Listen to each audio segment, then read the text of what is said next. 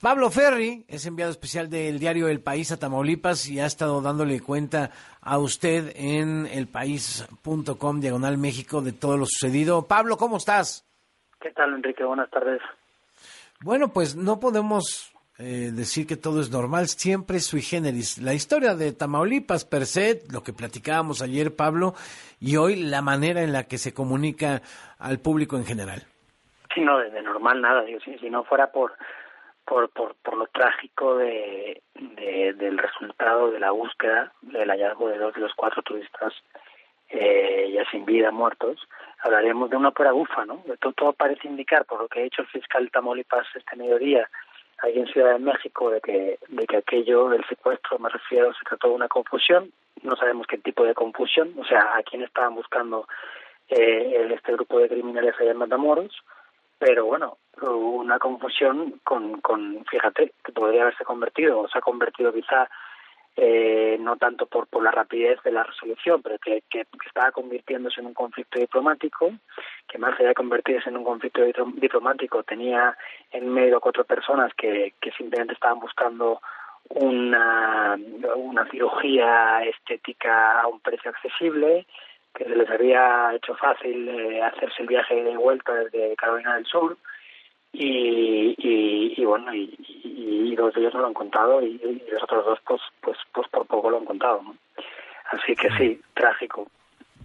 Oye, tuvieron que trasladarse los funcionarios de Tamaulipas a la Ciudad de México para dar esta conferencia. Bueno, sí, yo, creo que es una, una cuestión un poco formal, ¿no? Al final el gobernador de Tamaulipas, eh, Américo Villarreal, es de Morena. Ya hemos visto esta mañana el, el show en la, en la mañanera. Eh, digo, show, me refiero a, cómo ha ocurrido todo en vivo y cómo hemos podido verlo dos horas después de que empezara la conferencia de prensa del presidente, cuando Rosa Isela Rodríguez le decía así eh, en voz baja que ya, ya, ya los habían encontrado, entonces era todo medio raro, puesto a al gobernador Villarreal ahí al micrófono. Mm. Pues bueno, yo creo que un poco para, para eh, devolver cierta institucionalidad a la comunicación de lo sucedido, eh, tanto el, el gobernador como el fiscal Irving Barrios bueno, han decidido trasladarse a la ciudad y, y compartir la información de que disponían junto a, a los funcionarios de, del gobierno federal, ¿no? Que por cierto, estaba yo pensando, eh, detalle del margen, pero me parece interesante, parece que, que, que Villarreal y Barrios, eh, pese a venir de contextos distintos, porque al final Barrios ha, ha coincidido con Cabeza de Vaca durante los años de gobierno allá en Tamaulipas, me parece que, que no se llevan muy mal, ¿no? De, momento. Lo digo por comparar con, con, con eh, yo qué sé, Morelos, por ejemplo, ¿no? Donde Cuauhtémoc Blanco y, y el fiscal del Carmona no se pueden ni ver. Pero mira, aquí de momento por lo menos guardan las formas, no sé qué tal se llevan, pero... pero sí, el fiscal Barrios es el fiscal que estaba ya desde el tiempo de cabeza de vaca. Y que exacto, exacto, sí, sí. ¿no? Este, estos fiscales que han durado más al estilo del fiscal carnal, ¿no? De Alejandro Manero, que es un fiscal transeccional, digamos. Bueno, la, lógica eh, es atractiva, ¿no? Quiero decir, se trata de separar el poder político eh, del Estado o de la Federación de, del poder que encarna un fiscal en el sentido de la persecución de delitos.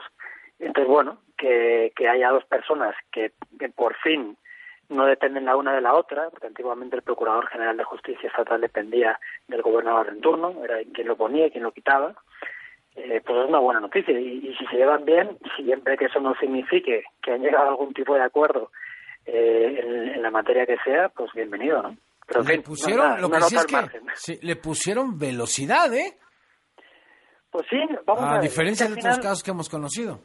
Sí, sí, vamos, es que eh, si nos fijamos en el lugar donde han encontrado a, a esta gente, que es un, es un, eh, un ejido que está ahí eh, a las afueras de Matamoros del lado oeste, digamos en dirección a la costa, al final nos damos cuenta de que son eh, decenas de kilómetros cuadrados de, de, de, de, de, zona muerta. Cuando digo zona muerta me refiero a que no hay nada. Hay, hay casitas, eh, pequeños ranchos, pero no, no, hay, no hay nada.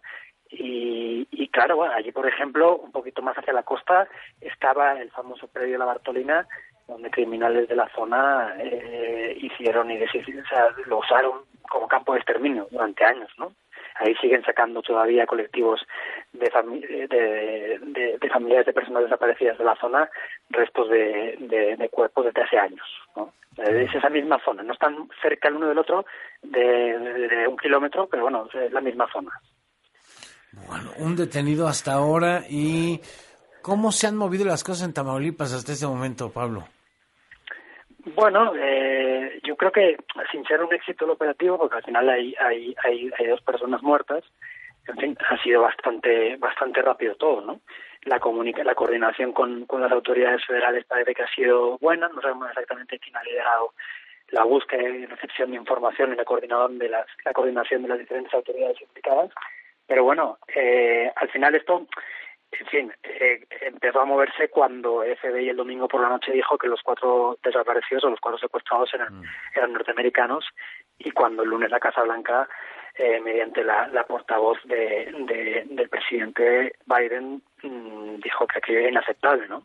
Yo no sé eh, si hubiera ocurrido lo mismo, me refiero a la celeridad, si los cuatro desaparecidos hubieran sido hubieran sido eh, ciudadanos mexicanos.